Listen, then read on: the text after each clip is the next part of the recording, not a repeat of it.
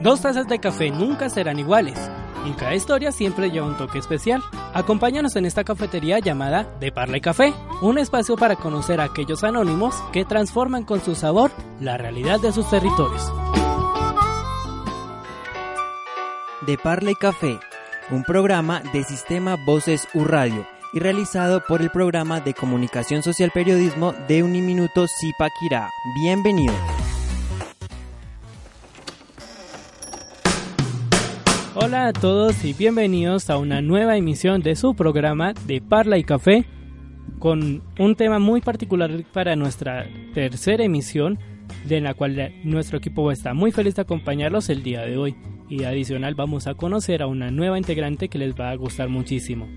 Mi nombre es Iván Rodríguez y en esta emisión vamos a estar conversando acerca de los colectivos ciudadanos que en este caso ya a nivel estudiantil, con los cuales vamos a explorar cómo ha sido ese proceso de trabajo y que además nos permite mejorar de alguna forma como ese tejido social. Pero antes de entrar de lleno a nuestra emisión, conozcamos a nuestra nueva integrante, Laura Velandia. Bienvenida y gracias por acompañarnos. Bueno, muchas gracias Iván. Para mí es un placer estar aquí con ustedes acompañándolos.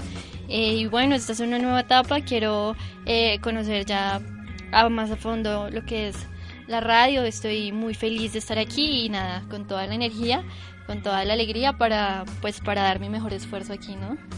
Así es, Laura. Y entonces recordemos que este programa y todos los que conforman la familia de Sistema Voces U Radio cuentan con la dirección del Programa de Comunicación Social Periodismo de la, del Centro Regional Zipaquirá, profesor Ariolfo Velasco. Y en el máster nos acompaña John Frey Rodríguez. Entonces arranquemos con esta sección llamada La Cata Bienvenidos. La Cata. Una muestra de nuestro protagonista de hoy.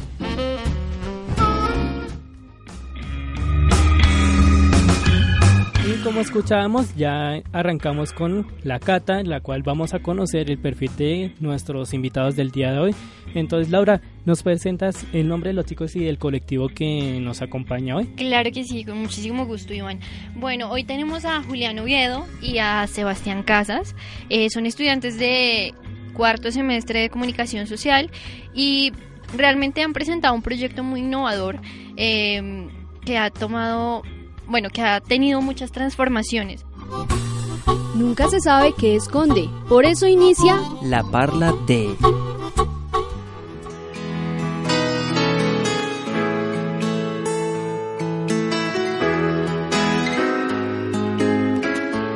Pues chicos, queremos que nos cuenten un poco lo que es Ciudadanos X. ¿Qué ha sido esta experiencia para ustedes y cómo se formó este proyecto? Bueno, muchas gracias por la invitación. Eh, mi nombre es Julián Oviedo, soy el líder ahora de Ciudadanos X. Eh, Ciudadanos X nace a mediados del 2017 como un colectivo de estudiantes interesados en discutir la realidad nacional. Eh, nos reuníamos en la Biblioteca Regional de Zipaquirá para charlar sobre la realidad del país, a discutir, a poner en debate temas de la coyuntura, a explorar nuestra carrera y ver cómo podíamos aportar desde ella a, pues a la sociedad.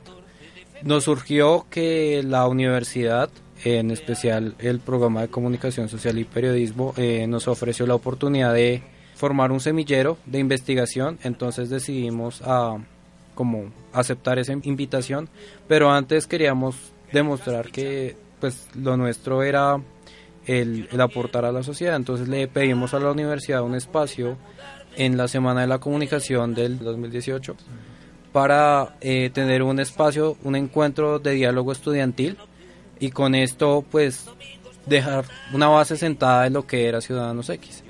Eh, en un principio Ciudadanos X estaba conformado por 15 personas, a día de hoy está conformado por 6 personas, 7 contando una compañera que está cesante porque no pudo continuar sus estudios universitarios por este semestre, pero que nos acompañará a partir del otro semestre de nuevo.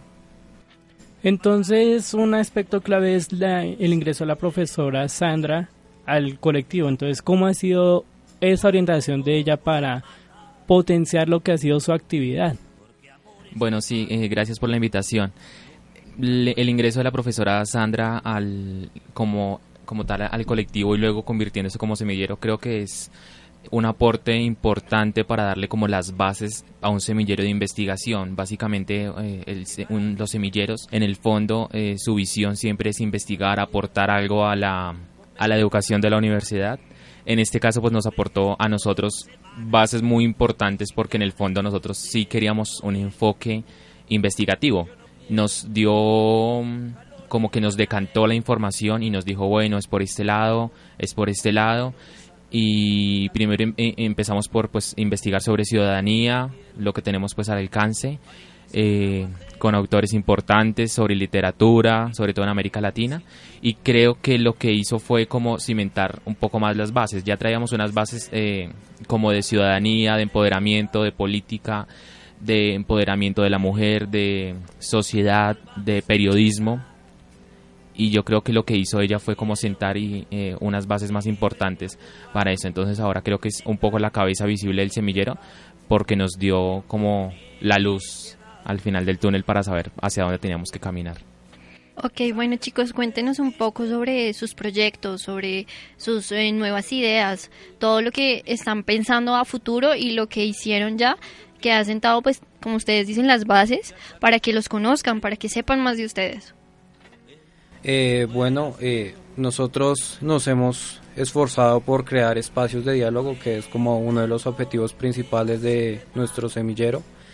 Eh, en el primer semestre de 2018 hicimos un foro de participación estudiantil con el tema de la polarización.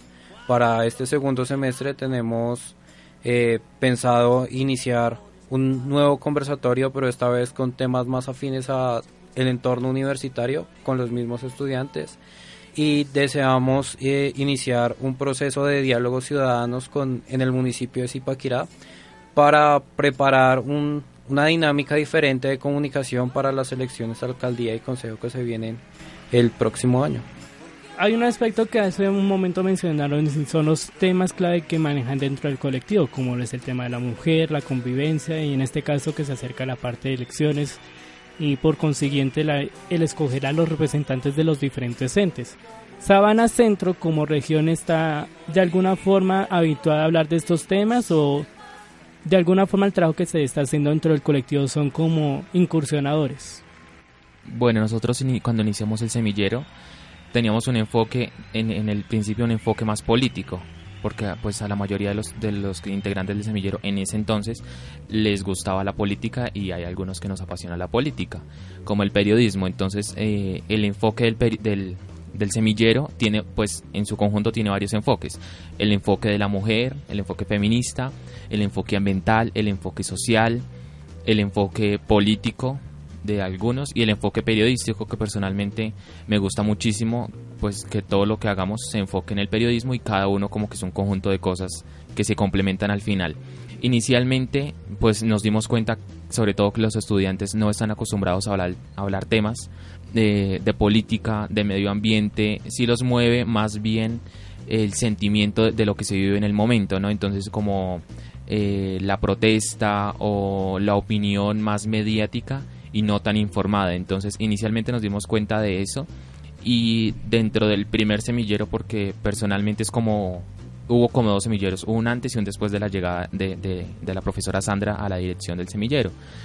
Entonces, pues discutíamos temas, temas variados, temas de sociedad, medio ambiente, vuelvo y repito, de la mujer, política, en ese momento cuando inicié el semillero, pues estaban las, los comicios a Cámara y Senado y luego pues a Presidente. Nos encargamos de documentarnos bien y formamos eh, pues en ese momento un semillero muy bien informado sobre lo que estaba pasando, la realidad del país, quiénes se habían postulado y pues todo el tema mediático que se vivió en el momento.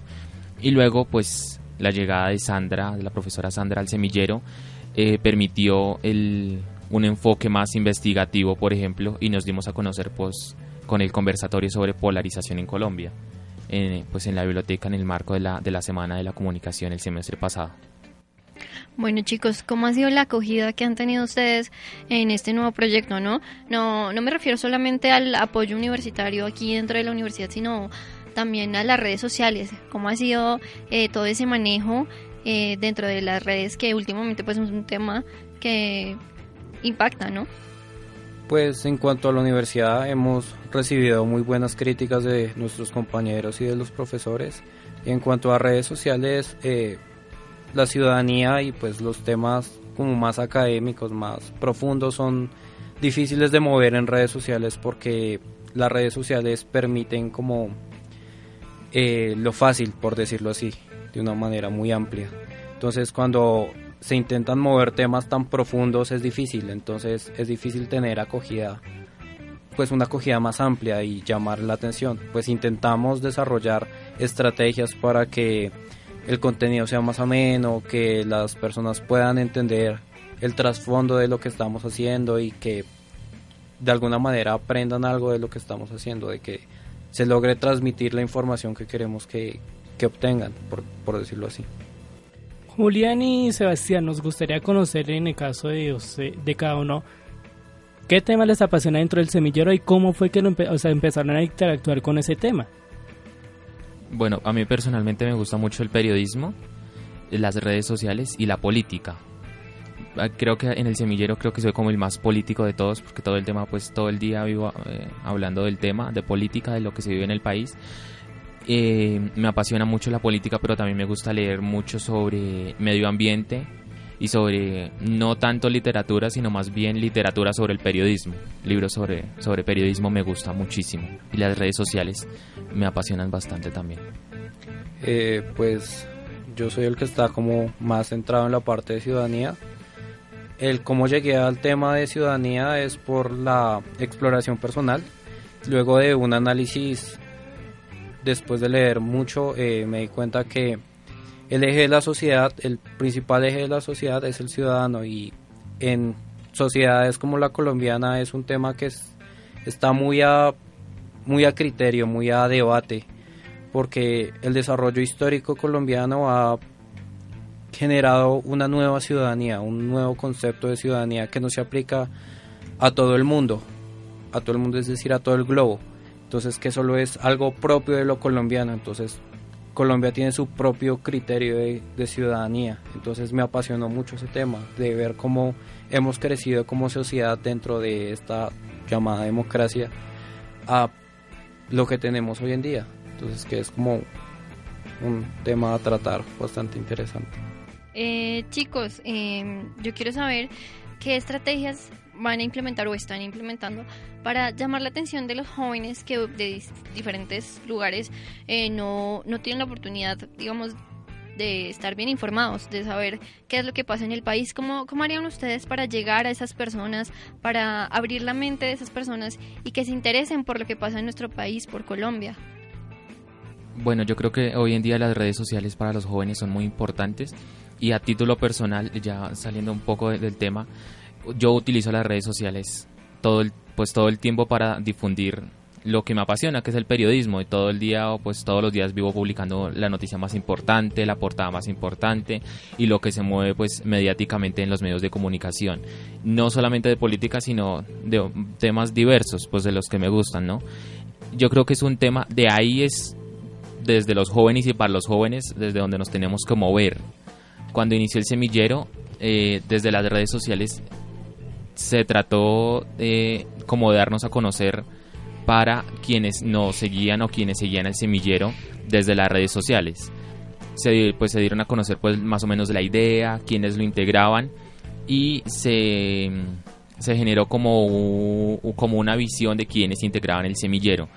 Luego creo que eh, darnos a conocer también a través de las redes sociales en el conversatorio, que es un ejemplo, y luego eh, con nuestra visita al coloquio eh, hace un par de semanas, y darlo a conocer a través de las redes sociales es importante porque ahí también hay otro público. Un primer público, por ejemplo, es la universidad, que es nuestro entorno mediático, nuestro entorno más inmediato que tenemos pues a la mano, que hacemos un conversatorio, una charla, un debate y pues ellos están ahí. Pero también hay un público muy importante aquí en las redes sociales, que no todos, no todos pues están en la universidad o son amigos cercanos, sino que más bien es un público transmedia, un público más allá de las redes sociales y más allá pues, de nuestra realidad, que conocen el tema del semillero.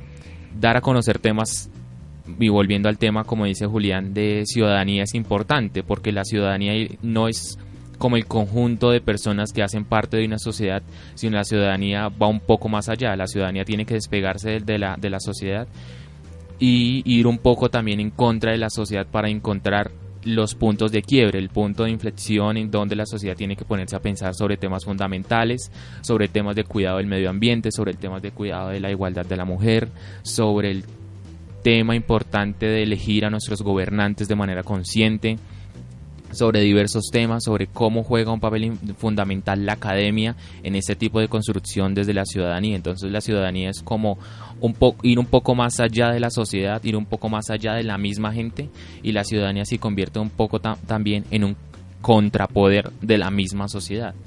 Entonces yo creo que es importante también desde las redes sociales y desde los jóvenes que nos escuchan en este momento, también entender que las redes sociales son un papel fundamental, juegan un rol fundamental en este momento y sobre todo para los jóvenes que las utilizan todo el tiempo. Y hace poco también, como acabo de comentar, Sebastián, tuvieron ya la, la, oportunidad de interactuar con otros colectivos en un evento. ¿Cómo fue ese evento y las expectativas, o sea, no tantas expectativas, experiencias que dejó esa participación? El día 27 y 28 de agosto estuvimos en el segundo coloquio Internacional de Comunicación Educar en Cultura, eh, organizado por ah, la Red de Comunicación Popular y las universidades Minuto de Dios, la Universidad Central y la Universidad Distrital Francisco José de Caldas en la ciudad de Bogotá. Tuvimos la oportunidad de encontrarnos con otros semilleros que están trabajando en torno a lo común, lo comunitario y lo comunal.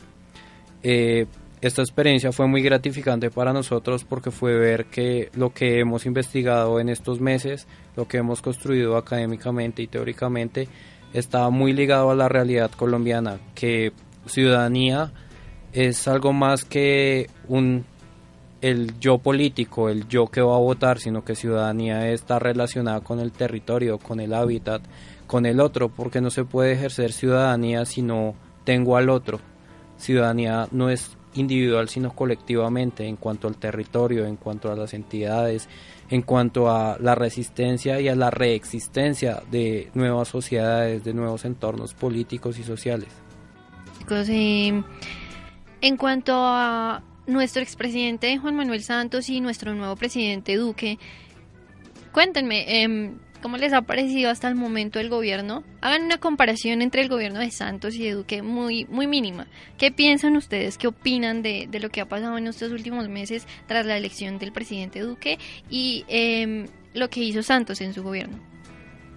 Bueno, yo hago referencia a hace un par de días vi un meme o una imagen que, que estaba, una imagen, pues había una imagen de Santos y una imagen de Peckerman, que Peckerman también se fue pues de Colombia, podemos decirlo así. Y en el eh, arriba en su enunciado decía no lo sabíamos pero éramos felices cierro comillas no hago no hago más comentarios sobre la imagen.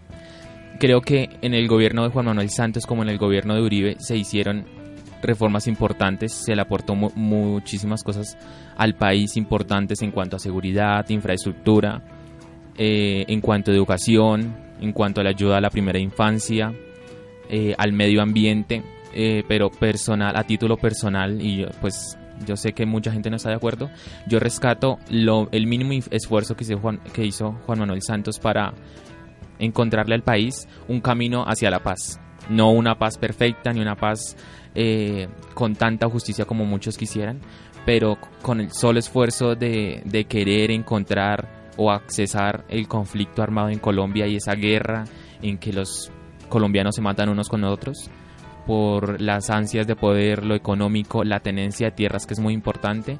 Yo creo que eh, es un, un, tema muy importante y yo creo que la historia se lo va a reconocer. Siempre he dicho que la historia se lo va a reconocer de cualquier manera, de la manera que sea, pero creo que los historiadores le van a reconocer a Juan Manuel Santos como persona, no como presidente, como persona, haber intentado buscarle a, a Colombia algo de paz, algo de paz algo importante que me llamó, o más bien curioso que me llamó la atención, es que el, el artista Botero le hizo un regalo a, a, Colombia, porque es un regalo de Colombia, de una paloma eh, tallada en mármol. Y la paloma pues se instaló en la casa de Nariño, en el salón principal. terminado el, el, gobierno de Juan Manuel Santos, esa paloma salió de la Casa de Nariño, porque esa paloma representa la paz. Salió de la Casa de Nariño y ahora se encuentra en el Museo Nacional en una exposición permanente. Y es un mensaje también, entonces yo saco la paloma porque yo sé que los que vienen pues no son tan amigos de la paz. Ahí ya también se hace un enfrentamiento que yo creo que no es bueno para el país, es también un, mensaje negativo para el país, decir y no dar la oportunidad de eso un nuevo gobierno, venga a ver qué nos va a ofrecer también.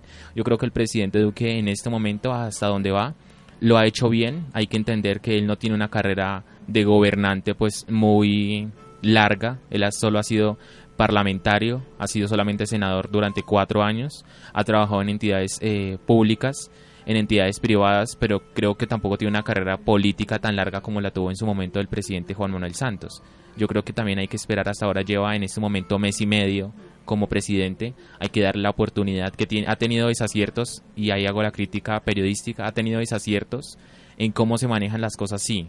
Sus nombramientos, algún, un par de nombramientos también están un poco también en tela de juicio en cuanto a en temas de economía, en temas de educación. Creo que un tema muy importante que a mí me llama la atención es el tema de Serpilo Paga. El programa Serpilo Paga tiene que reformarse, pero no tiene que acabarse. Hay jóvenes de muy bajos recursos, hay jóvenes de estratos 1 y 2 que no tienen los recursos para ir a una universidad como los Andes, a una universidad como la Sergio Arboleda o a una universidad como la Pontificia Bolivariana, que un semestre por bajo costo cuesta 9 millones de pesos y un estudiante, un, un, chico del Chocó, de Urabá, un chico de un barrio alejado, de lo más alejado en Bogotá, no tiene para pagar una carrera de Derecho en la Universidad de los Andes que cuesta 18 millones de pesos. Creo que un programa como Ser Pilo Paga, un programa como De Cero a Siempre, creo que le aporta muchísimo a la educación del país y sobre todo a cerrar una brecha social tan importante y tan grande que tenemos en el país como es los ricos y pobres. Creo que es eso. Y rescato del presidente Iván Duque tener un, un gabinete eh, mitad hombres, mitad mujeres, ninguno de representación política de ningún partido, pues hasta donde yo sé, ¿no? Hasta desde el punto de vista periodístico, no tiene ninguna representación de ningún partido. Creo que ese sería como mi, mi análisis de lo que hasta ahora vamos.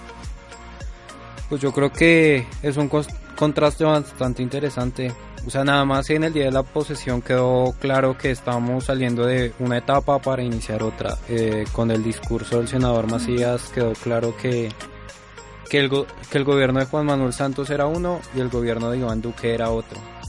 El mensaje que transmitió, a mi parecer, fue bastante oscuro y tenebroso, nos hizo quedar muy mal porque ya se lo recriminaban en las sesiones del Congreso. El el presidente del Senado tiene que procurar la paz y la unidad en el país y eh, por el contrario lo que hizo fue atizar el odio y atizar los rencores que ya habían en el país. Comparaciones hay muchas por hacer. Eh, Juan Manuel Santos era, era Juan Manuel Santos, eh, estaba muy bien parado y a pesar de lo mucho que se le criticó, tuvo un buen mandato a trancas y mochas. Eh, Duque hasta ahora lleva solo un mes en, el poder, pero ya deja mucho que decir porque nombró a Alejandro Ordóñez en, como embajador en la OEA y no creo que haya sido la persona más idónea para el cargo. Eh, la semana pasada eh, en la revista Semana salió una columna que salpicaba bastante al ministro de Hacienda Tema que hay que mirar más con lupa, pero que deja mucho que decir. Eh, deja mucho que decir que el ministro de Defensa quiera regular las protestas sociales.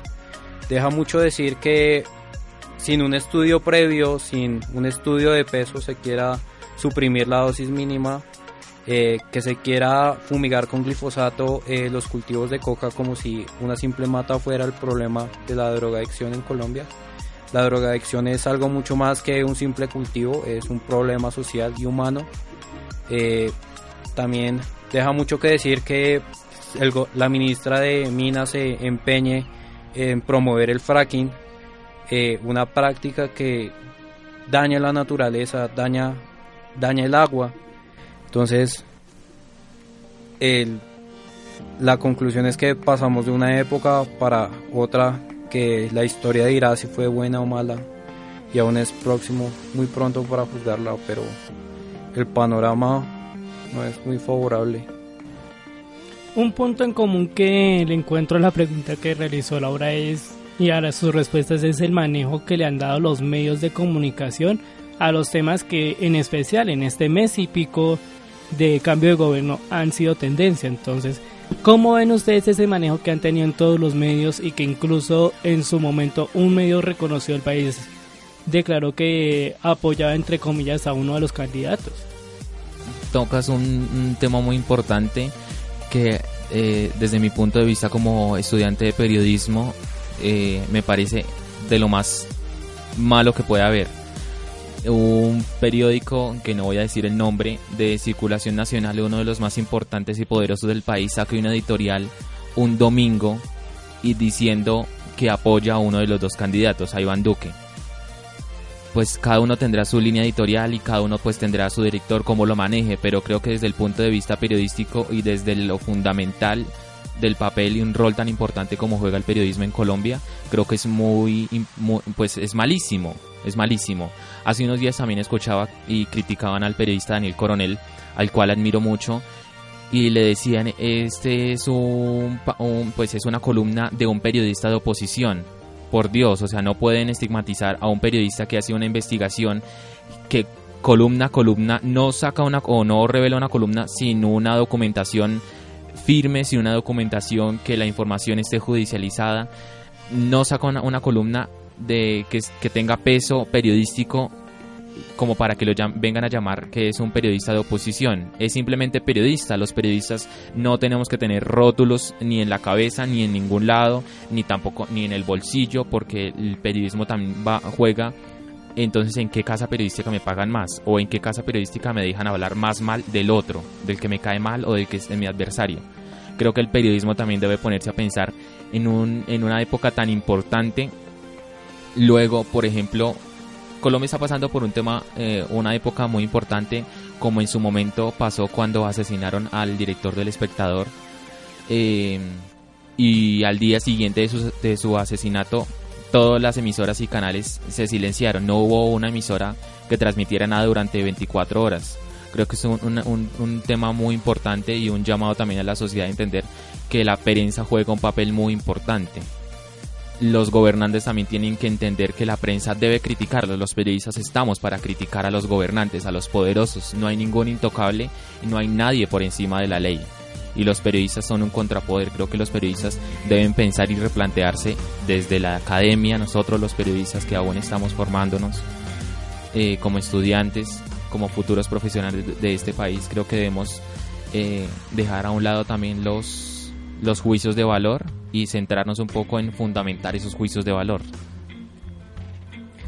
Eh, yo creo que no necesariamente desde el cambio de gobierno, desde antes ya había un manejo de medios diferente para el hoy presidente Duque.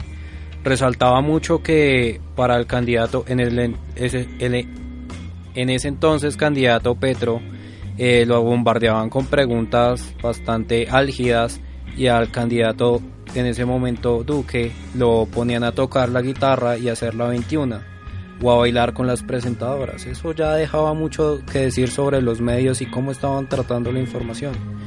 Eh, resulta interesante como lo dice mi compañero, un medio saca una editorial para decir que apoya a un candidato sabiendo que nosotros los periodistas debemos mantenernos al margen de, las opiniones.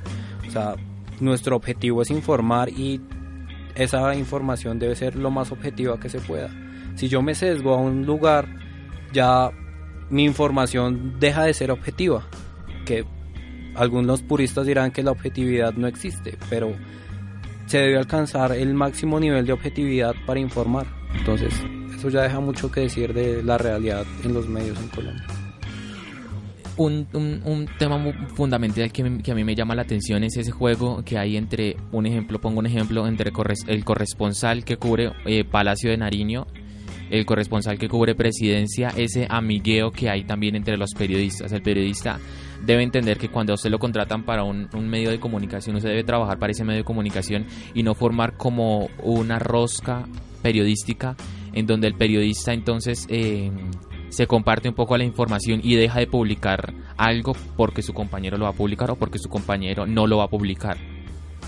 Cuando yo escucho que el periodista dice es que mm, eh, por respeto no publico o no digo el nombre, por favor. El periodista no está para hacerle favores a la clase política, el periodista está para trabajar por la sociedad, por la ciudadanía, por, por, por, por las personas que en este momento nos escuchan. Los periodistas en este momento y quienes nos estamos formando acá es para trabajar por ustedes, para, para encontrar un poco la verdad, para ir un poco más allá de lo que nos muestran las pantallas y las, los, los periódicos todos los días. El amigueo del, del periodismo y de la, de la política y del poder tienen que acabarse. Lastimosamente pues es algo casi imposible que, que se acabe, pero hay que, hay que hacer ese llamado de que el periodismo y el poder tienen que separarse, divorciarse. Entonces vamos a seguir explorando temas que han sido tendencia en los últimos meses, pero también conocer ese rol que han tenido los colectivos. Esto en el segundo bloque de nuestro programa. Por lo pronto una pausa publicitaria y ya regresamos. Una pausa para recargar las tazas en De Parla y Café.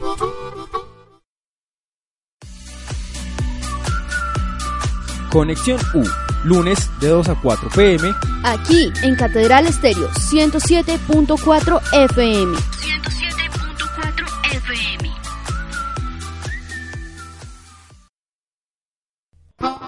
¿Preparados? Continúa De Parla y Café. ¿Crees que se nos ha olvidado algo importante? No te preocupes. Llega algo para acompañar la mesa.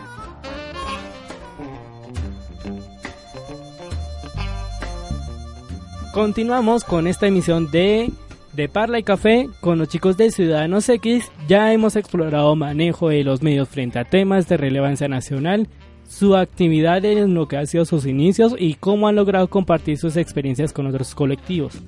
Entonces llegamos ya a esta sección de algo para acompañar la mesa, en la cual vamos a conocer un poco ya ese ámbito musical que nos conecta a todos. Entonces, en lo que nos corresponde a ese manejo de ciudadanía, ¿cómo han visto que por ejemplo Calle 13, que es quizás las más emblemáticas agrupaciones dentro de nuestra región, se metan frente a esos temas y le logren dar visibilidad. Pues eh, yo creo que Calle 13 y René, el vocalista, eh, tienen una propuesta artística bastante interesante. Eh, en el último disco René hace un documental tomándose una muestra de ADN y pareándola con el, mundo y descubre que tiene familia en distintos lugares y se va a hacer música con ellos. Ese, esa clase de música transgrede la realidad, o sea, deja de ser el, el típico género musical que es un beat eh, que usan todas las canciones y con una letra cualquiera y se va más allá, empieza a generar arte progresivo, por decirlo así. Calle 13 en sus letras habla de realidades sociales. Eh, por ejemplo, René en Adentro dice que como un raperito malientoso me va a venir a hablar de sus cadenas y del narcotráfico cuando al amigo de él lo mataron por andar en esas. Entonces es eso, es como la transgresión de cómo se manda el mensaje, de cómo desde el arte, no solo desde la música, también desde el arte en general, eh, se puede generar un cambio social, se puede generar un pensamiento diferente en la sociedad. Entonces aquí un fragmento de la canción que vamos a escuchar en un momento que menciona así, abro comillas, somos fantasmas y nos da igual. La indiferencia es una enfermedad que en silencio nos consume hasta los huesos. Cierro la cita.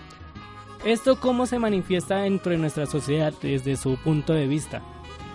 Eh, pues es como un retrato de la sociedad. Eh, hace poco tuve la oportunidad de ir a Bogotá y miraba a mi alrededor y veía cómo personas en indigencia consumían sustancias y las personas alrededor les daba igual.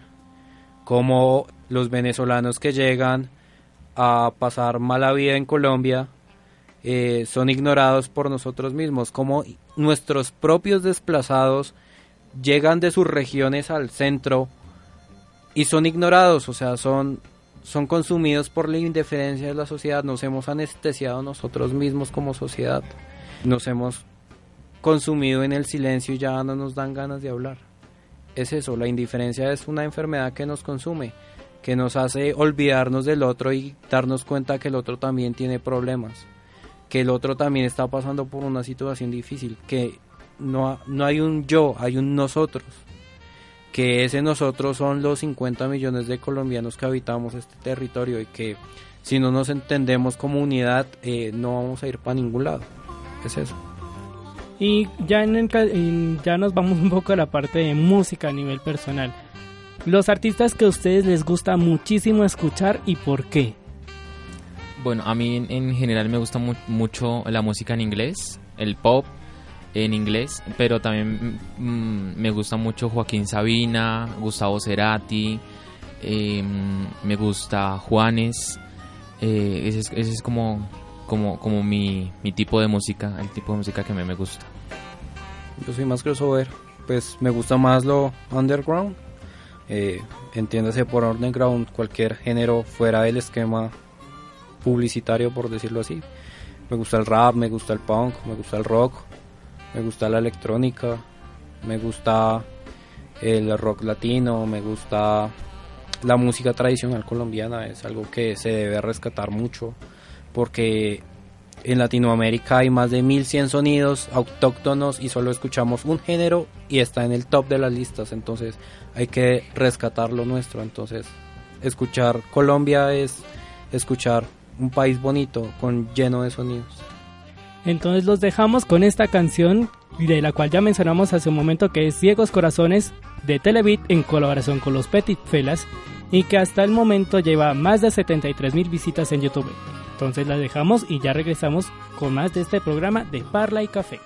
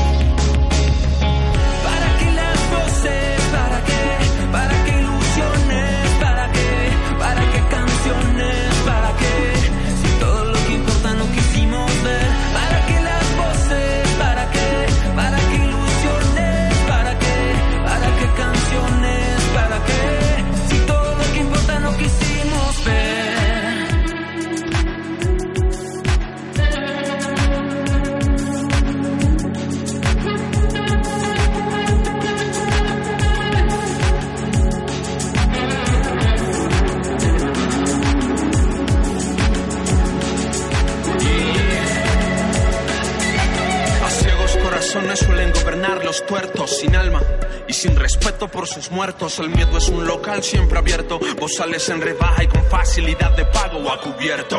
Chamacos flacos con la boca hecha un desierto. Ares experto en azarar no es quien dispara. La política es para amigos del electo igual. Todo está bien si acá la guerra no entra en Sahara.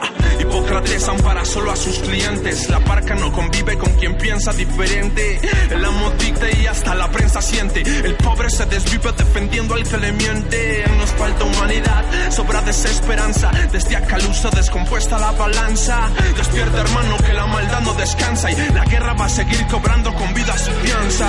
Para que las voces, para que, para para decir lo que nos dijo el que se fue. ¿Para qué ilusiones? ¿Para qué? Si siempre hay esperanza en el alma de aquel que cree. ¿Para qué canciones? ¿Para qué? Quizás afuera alguno necesita fe. ¿Para qué razones? ¿Para qué? Para ti mantente en pie, para ti mantente en pie. ¿Para qué las voces?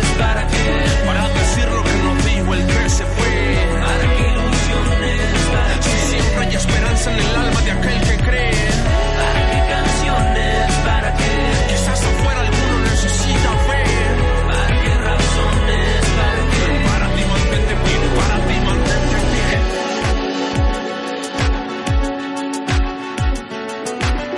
Si ustedes los jóvenes no asumen la dirección de su propio país, nadie va a venir a salvarse, nadie, nadie. Tenemos una posición cómoda e individual ante la vida. Pelear contra ese Estado. Y sin embargo seguimos rindiendo un tributo y un respeto a esa clase alta dueña del poder.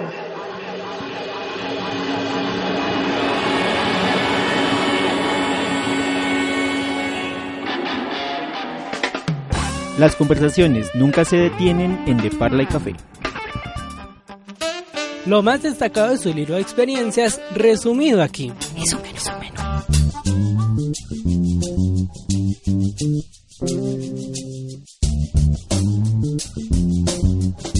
Bueno, tras escuchar esta canción que incluso algo que me gusta mucho es como ese cierre de la cita de Jaime Gastón con la que dan como el cierre de lo que es en este caso el video oficial. Laura, ¿qué podríamos rescatar hasta el momento de lo que hemos podido conversar con los chicos? Bueno, yo creo que los chicos tienen aportes muy interesantes en cuanto a lo que es la política y cómo ha, tomado la ciudadanía estos cambios que ha tenido Colombia en cuanto a su gobierno. Eh, bueno, chicos, tienen razón. Eh, somos muy individualistas, demasiado individual, nada colectivos, para nada. Si, si hay algo colectivo se hace, pero nadie lo nota, a nadie le interesa o es un tema que nadie a nadie le gusta tratar. ¿Cómo cómo desde su proyecto, desde sus semilleros Ciudadanos X, podemos cambiar eso, podemos hacer una acción colectiva que cambie el país, que no, no solo llegue a, nuestra universidad, sino se, se, se, ¿cómo decirlo?, se extienda por toda Colombia, que sea una acción colectiva grande, que nos unamos como bloque, como tú decías. Pues eh, para empezar quisiera como ahondar en lo de Garzón. Garzón es una escuela periodística y esa charla creo que la dio, la charla al final de la canción la dio en la Universidad de Medellín. Y el mensaje es claro, eh, eh, si nosotros los jóvenes, no asumimos la realidad de nuestro país, nadie lo va a hacer. Somos nosotros los que tenemos la responsabilidad de construir nuestro propio país. Cada ciudadano tiene el derecho de hacerle frente a la clase política y sin embargo le seguimos rindiendo pleitesía a esa clase alta dueña del poder.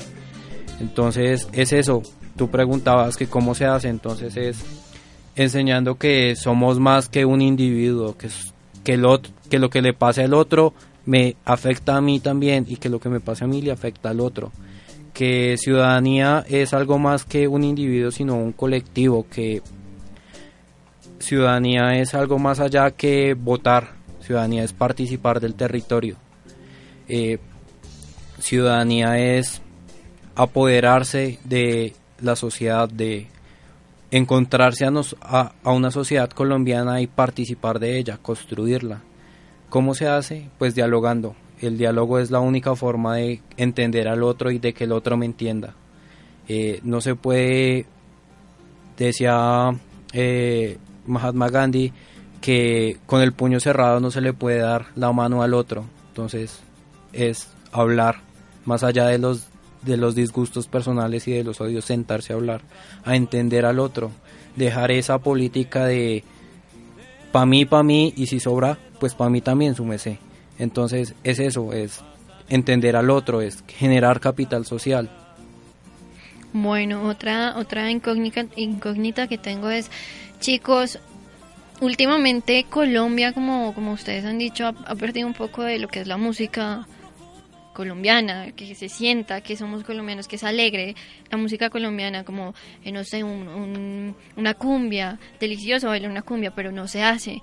Hay muchas, muy pocas expresiones de, de eso, ¿no? Entonces, ¿Cómo haríamos para que la gente eh, vuelva a lo que es la cultura en sí colombiana, a, que vuelva a probar la chicha, que es sabrosísima, pero que nosotros como jóvenes ni, ni la sabemos preparar, ni la sabemos hacer? Vamos a perder eso. ¿Cómo podemos nosotros eh, invitar, invitar a los jóvenes a que se interesen por nuestra cultura? Yo creo que en general las sociedades, todo en general las sociedades eh, de Latinoamérica buscan su reflejo en el países de primer mundo, en Europa y en Estados Unidos, pero no saben que el capital social, como lo decía Julián, está aquí. Nuestro capital social y la verdadera riqueza está en nuestros territorios. Hace unos días eh, le- leí un artículo en donde la, la, la cantautora eh, Totola Mopocina decía, abro comillas, el único género verdadero es eh, el colombiano, el único género es como la cumbia, hacía referencia a la cumbia, eh, haciendo referencia a que el reggaetón no aportaba nada, cierro comillas. Y en el fondo tiene muchísima razón, el reggaetón tampoco puede ser entonces considerado un patrimonio de Colombia o puede ser lo más importante. Los eh, géneros eh, autóctonos, los géneros culturales, los géneros de la costa, herencia de Timbiquí, Totola Momposina, Chucky Town, creo que le han aportado a, Colombia y le han puesto un espejo enfrente y le han dicho, mire, este es usted, acéptese como es, pero lo han hecho de una manera más dinámica, a través de la música, a través de la poesía, a través del rap, a través de, de- de otros géneros un poco más, un poco más variados creo que el colombiano debe entender que la ciudadanía y la construcción de ciudadanía no solamente eh, va desde, desde mi punto de vista, sino que hay que abrir también los ojos y abrir un poco más el mm, un poco más el radar y dejar que otros eh, ingresen a lo que nosotros pensamos, a, que- a lo que nosotros queremos construir y las expresiones artísticas, las expresiones culturales, eh, indígenas, creo que deben tenerse en cuenta y no dejarse morir, porque entonces allí es que estamos en la olla, o sea, ni política, ni ciudadanía, ni música, ni nada, entonces no vamos a tener nada. Creo que se debe tener en cuenta que la música eh, del Pacífico, sobre todo, eh, y después de otras regiones, o un- una banda también que me gusta mucho es los Rolling Ruanas también son súper buenos y también le han, han jugado también un poco en esa onda, de, en ese beat también de, de los jóvenes, de la juventud y le han entrado a, a géneros tan populares y tan de nosotros como es la carranga. Son como rockeritos, ¿no? Ujú. Rockeritos con carrangas, Sí, delicioso bailar superbuenos. eso. Bueno, em, Eh, pues yo quería agregar que no es que no se haga música tradicional, el problema es que no vende y por y como no vende, pues a las disqueras se les hace fácil decir no vamos a vender música tradicional, sino que vamos a vender reggaetón que es un nicho que va a vender sí o sí. Entonces por eso nos atiborran con reggaetón, con pop y con otros géneros y se olvidan que la cumbia, eh, la puya y el porro también tienen un espacio y un nicho de gente que sí los quiere escuchar. Y es abrirle espacio, es darle, darle la oportunidad a la música tradicional que tiene algo para transmitir. no, aparte que es muy hermosa, la, la música colombiana Mm, tiene sí. mensajes muy hermosos. Algo que, que quiero agregar es que eso es lo que tiene Calle 13. Calle 13 no, no tiene disquera, no nada, cero. Ellos van y dan su mensaje como ellos quieren y no lo hacen por plata, lo hacen por porque quieren mostrar algo diferente. No lo hacen con ningún interés económico o de mostrar algo, a diferencia de lo que es el reggaetón, ¿no? Que sí es algo más y la música también es un contrapoder. Calle 13 es un, el vocalista es venezolano. Sí. Eh, Sí. puertorriqueño. René es puertorriqueño. Puertorriqueño me parece que sí. Bueno, pero eh, creo que alguno de ellos es venezolano, alguno del grupo es venezolano y hace poco tuvieron tuvo un enfrentamiento o alguno de ellos con un periodista que le hacía hacía referencia a que cómo podía criticar, por ejemplo, al gobierno venezolano desde afuera, si hace muchísimo, hace 15, 20 años se había de Venezuela. La música también es un contrapoder, la música también es eh, cantarle a nuestros lamentos, pero desde la construcción mm, social. Hay que incentivar también la conciencia social para mover otras fibras y entender como que, oiga, despiértese que aquí está pasando algo. La música también es eso. Cuando la música, eh, la música también es como un espejo de qué pasa en el país. Cuando los artistas entonces le sacan canción a la selección Colombia, un ejemplo, es que estamos pues en época de mundial. Cuando le sacan el himno al mundial, pues es que estamos en época de mundial. Y cuando empiezan a sacar temas importantes como lo hace Carlos Vives, como lo hace Juanes y como lo hace, por ejemplo, mm, Herencia de Timbiquí, que le canta, por ejemplo, al medio ambiente, al cuidado de la mujer, al cuidado de nuestro entorno, también es importante ponerles cuidado. Aquí eh, retomando un poco lo que fue en el primer bloque el manejo de esto de los mecanismos con los que la ciudadanía puede participar frente a lo que es el manejo o la toma de decisiones que toman las personas que tiempo atrás escogieron como sus delegados, se lo podemos dejar en estos términos. Y ahorita me acordé que hace poco, hace más como dos, tres meses, en Tasco ocurrió una cosa que no había ocurrido en el país, que fue que alguien o sea, que la misma ciudadanía revocara a su alcalde por propia iniciativa. Entonces, ¿cómo pueden los colectivos enfrentar ese reto de que la ciudadanía hasta ahora está empezando a descubrir herramientas que en realidad ya llevan mucho tiempo ya, por decirlo de alguna forma, ya puestas en herramientas legales como la constitución? Pues yo creo que es una evolución. Eh, la democracia no es algo que se obtenga de un día para otro, es algo que se construye con el tiempo. Llevamos 200 años intentando construir una democracia y vamos por el buen camino. Eh, poco a poco las personas se van desatando ese yugo de que otros son los que deciden por mí y yo no puedo decidir.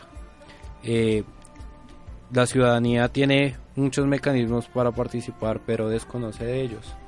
Eh, no tiene el empoderamiento suficiente para llegar a esos mecanismos. También es un poco difícil lograr, por ejemplo, para una eh, destitución que se alcance el umbral de votos necesarios porque es difícil participar en la sociedad como ciudadano, como esto, y también existe desinterés. Entonces, eh, poco a poco se va dando cuenta la ciudadanía que está sobre el poder, que ellos son los que deciden, como lo decía Gaitán, la voz del pueblo es la voz de Dios. Entonces, poco a poco se va construyendo una nueva realidad ciudadana. Poco a poco los ciudadanos se van dando cuenta que para llegar a la solución de los problemas eh, existe comunidad, no solo un representante, y que si ese representante no cumple con las funciones por las cuales fue asignado, pues no tiene por qué estar en ese cargo. Yo quiero tocar eh, dos temas importantes como lo son eh, las consultas populares y las consultas previas y la oportunidad que tienen los ciudadanos de participar. Son temas que en el fondo se encuentran, pero son temas que cada uno tiene que tener su análisis. Por ejemplo, si bien es sabido que la ciudadanía tiene todo el derecho de participar, que tiene los mecanismos y que lo pueden hacer cuando ellos eh, pues quieran, cuando ellos quieran convocar y cuando crean, por ejemplo, tocando el, el, el tema que tú, que tú decías de, del alcalde de Tasco Boyacá, si ellos creen que su alcalde no los estaba representando o que no estaba haciendo bien el trabajo, pues tenían, tienen todo el derecho de hacerlo. Y lograron el umbral y lo destituyeron y ahora tienen, se, van, se va a reemplazar el alcalde. Pero por otro lado, por ejemplo, las consultas populares sobre minería, hombre, gastar 20 mil millones de pesos para una consulta y que, y que se necesiten eh, 17 mil votos y que voten 5 mil personas, son 13 mil millones de pesos votados en un mecanismo de participación que no alcanzó el umbral y que por lo tanto no va a tener una repercusión política ni va a tener una no va a ser retroactivo ni en el resultado para, para el municipio para el, lugar donde se lleve a cabo. Entonces ahí yo entro en conflicto y digo que los mecanismos de participación como la consulta previa y la consulta popular deben ser revisados desde, la, desde su ley, desde su reglamentación para que se lleven a cabo y no se despilfarren y no se voten a la canica tantos recursos y millones y millones de pesos eh, al año que se votan. El año pasado, nomás para dar un dato, eh, se, se votaron más o menos 13, 14 consultas populares sobre minería y el 95%, 97% no alcanzaron, no alcanzó el umbral para, para que se, para retroactivo. Otra cosa es que eh, las leyes del país y, el Estado colombiano está acostumbrado, y hace un par de días hablamos con Julián, de que primero entonces se dan los, los, los avales y las, las mm, licencias ambientales para la excavación eh, y de extracción de, de minerales y luego ahí sí se le dice a la ciudadanía, ¿está de acuerdo o no? Creo que entonces se debe voltear más bien el sartén y decir, hombres, la ciudadanía está de acuerdo o no que en su municipio se explote eh, minería, carbón y luego pues decirle a la mul- multinacional, hombre, no, pues aquí no se pudo, vaya a golpear la puerta en otro país o en otro municipio a ver si ya, ah, ya le dan permiso. Debe más bien hacerse al revés y más bien preguntar si se puede y luego hacer si se puede y no hacer para luego preguntar. Exacto, bueno, y alguna de las cosas, bueno, que tiene la ciudadanía y que, que hace que se unan es eso, ¿no? Y la protección a, sus municipios, a, a sus riquezas naturales. Últimamente la gente, como ya lo habíamos dicho, ha abierto un poquito los ojos y ha tomado acciones en contra a, a decisiones que ellos no han aprobado. Entonces, eh, lo que teme, digo yo, el gobierno es que nos unamos porque una sociedad unida es mejor. Y eso es lo que tenemos los colombianos, que somos a veces muy individualistas. Pero últimamente eso, ese concepto ha cambiado un poco porque nos estamos uniendo para diferentes causas. ¿Qué piensan ustedes respecto a eso? Pues yo creo que ajeno al gobierno que esté, los ciudadanos deben estar unidos para generar un mejor país. No es que porque Duque ahora está en la presidencia, pues me voy a olvidar del país y me voy a echar a la pereza y voy a dejar de construir un país. El ciudadano debe construir país independientemente de la persona que esté en el poder, porque la persona que está en el poder nada más es un dirigente, es el que está dirigiendo el país. Pero el ciudadano es el que está construyendo el país. Ahora bien, eh, unirnos eh, representa muchas cosas, representa un nuevo, una nueva visión de la realidad colombiana, representa que hemos dejado atrás, por decirlo así, 60 años de conflicto en que no nos ha importado el otro, sino que ahora ya tenemos como esa relación con el otro y nos podemos atrever a perdonar. Y ahí dentro de todo este proceso para motivar a la gente a participar y rescatando lo que fue la consulta, ya todo nos va a quedar de, o sea, para la posteridad lo que fue la iniciativa de Daniel Sampero Espina con su reggaetón contra la corrupción. Y que incluso en esa semana recuerdo que todo el mundo llegaba a, ta- a tararearla. Entonces, ¿cómo ven que, o sea, que ya sea la misma población que en este caso, bueno, tiene presente que hay figuras de conocidas y demás, pero que ya sea la misma ciudadanía quien esté motivando a los otros a participar y más de estas formas tan creativas. Claro, ahí también entonces es, el tema cómo el periodismo ju- le juega a la ciudadanía y cómo el periodismo mastica o le juega de otras formas para que la ciudadanía se interese por temas fundamentales del país. Ese es un tema muy importante eh, que tocas, el reggaetón de la corrupción de Daniel Samper. eh, su pues es pegajoso y, y todo, pero en el fondo era- es un, un llamado importante, es decir, hombre, tocó sacar una canción, tocó llamarlo reggaetón para que la ciudadanía y sobre todo los jóvenes se interesara. Es, es importante, pero entonces es un llamado de alerta de decir, siempre hay que buscar otros mecanismos más ortodoxos eh, para, para hablarle a la ciudadanía sobre temas fundamentales, sobre todo de ciudadanía, de empoderamiento de la ciudadanía. La ciudadanía tiene que despertarse y saber que el poder, el poder es la, ciudadanía, no hay otro un poder mayor que la ciudadanía.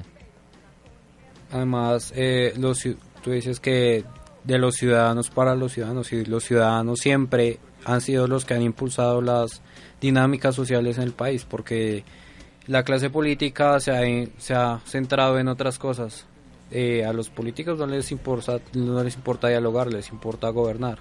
Entonces son los ciudadanos los que siempre en la historia de Colombia han tomado la iniciativa de participar, de llamar al otro a que se una a la causa, por decirlo así porque son los ciudadanos los que tienen la oportunidad de dialogar con el otro, porque el político nunca se aparece a dialogar. Bueno chicos, ahora quiero que nos cuenten un poco sobre sus proyectos a futuro. ¿Qué tienen pensado a futuro? ¿Qué, qué nuevas eh, cosas tenemos de Ciudadanos X para, para los próximos meses o el próximo año? Pues en cuanto a lo digital, estamos preparando nuestro contenido audiovisual. eh, eh, hace tiempo hacíamos videos, pero pues por la universidad y por este ajetreo que es estudiar no hemos podido continuar con ello. Estamos planeando una dinámica para las elecciones de alcaldía y consejo en Zipaquirá. Estamos planeando también una dinámica con, ah, con los estudiantes de la Minuta de Dios para las próximas semanas. Entonces es sentarnos a dialogar en un primer momento y también sentarnos a leer, porque las otras cosas que queremos hacer es empezar a generar una producción académica constante e investigaciones constantes para, para estar ahí en ese tema publicando constantemente. Conoce qué ocurre fuera del aire y algunas infidencias de esta emisión en exclusiva. Conéctate a nuestras redes sociales.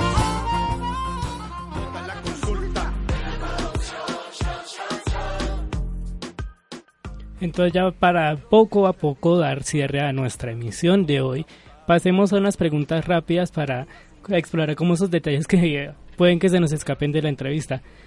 Los, el recuerdo que más emocionante que han tenido hasta el momento de lo que ha sido la trayectoria del colectivo. Para mí, el- la presentación del conversatorio el semestre pasado, a término personal. Para mí el coloquio hace dos semanas, el 27 de agosto.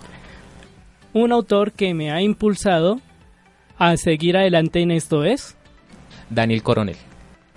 Para mí dos profesores de la Minuto de Bogotá, eh, César Augusto Rocha y Gonzalo Ortiz Char. Y un mensaje para aquellos grupos que ya incluso aquí en la universidad se ha empezado a ver esa iniciativa de aquellos que ya se están empezando a unir para sacar adelante sus ideas. ¿Cuál sería ese mensaje para que los para que se motiven a hacer eso ya de una forma más activa? Yo creo que eh, principalmente hacerlo, o sea, lanzarse al ruedo y, aventarse al, con una preocupación en el fondo que es que no peguen, porque lo importante es pegar, pero pegar desde lo que les gusta. No hay que eh, hacer lo, que está como en el beat, lo que está de moda, lo que hay que hacer lo que les gusta. A nosotros nos gusta la investigación, la ciudadanía, la política, el medio ambiente y después de en eso estamos trabajando a, final de este semestre vamos a tener eh, algo entre comillas, es como una convocatoria de estudiantes de la universidad para si se quieren unir a nuestro semillero de investigación, lo vamos a hacer para iniciar entonces con ellos eh, el, el siguiente semestre. Eh, que lo hagan, que lo hagan si tienen un- alguna idea, que se lancen, que busquen las formas y sobre todo que, que se la crean, porque hay que también que creerse el papel. Desde estudiantes hay que creerse que, que se puede, no hay que esperar tener un título para hacerlo, sino que también se puede hacer desde abajo. Entonces, en redes sociales, ¿en dónde podemos seguirlos, chicos? En Facebook como Ciudadanos X, en Twitter y Instagram como arroba política visible. Bueno chicos, muchísimas gracias por, por acompañarnos el día de hoy. Estamos muy contentos, eh, esperamos que todos sus proyectos culminen de la mejor manera, esperamos que lleguen nuevas personas a su semillero y que nada, toda la suerte del mundo. Muchísimas gracias por, por venir y por aceptar nuestra invitación. Y bueno Iván, ¿cómo terminamos este programa? Pues eh, estamos muy contentos de contar con la compañía de estos chicos de Ciudadanos X que nos han, nos han relatado su experiencia desde la universidad y como colectivo al ocuparse de esos temas que nos ocupan a todos, de que nos llaman la atención y que incluso como se acaba de mencionar, que hasta a partir de la música se puede hablar todo, de todo un poco y sobre todo empezar a crear conciencia. Entonces, ¿cuál sería en, en tu caso esa conclusión, Laura? Bueno, realmente desde cualquier aspecto uno puede analizar la cultura y la esencia de un país. Entonces, la, nada, nada, la invitación aquí es que nos informemos, estemos unidos, eh, estemos eh, siempre en, transformación, en, en querer saber y aprender más. Y pues creo que la invitación de Ciudadanos X es, es muy buena. Y nada, esperamos que, que esto siga adelante. Entonces así es familia como cerramos esta emisión de, de Parla y Café. Un agradecimiento especial también a nuestro compañero Juan Manuel Acosta, quien en esta ocasión nos ayuda a tener el enlace con el colectivo.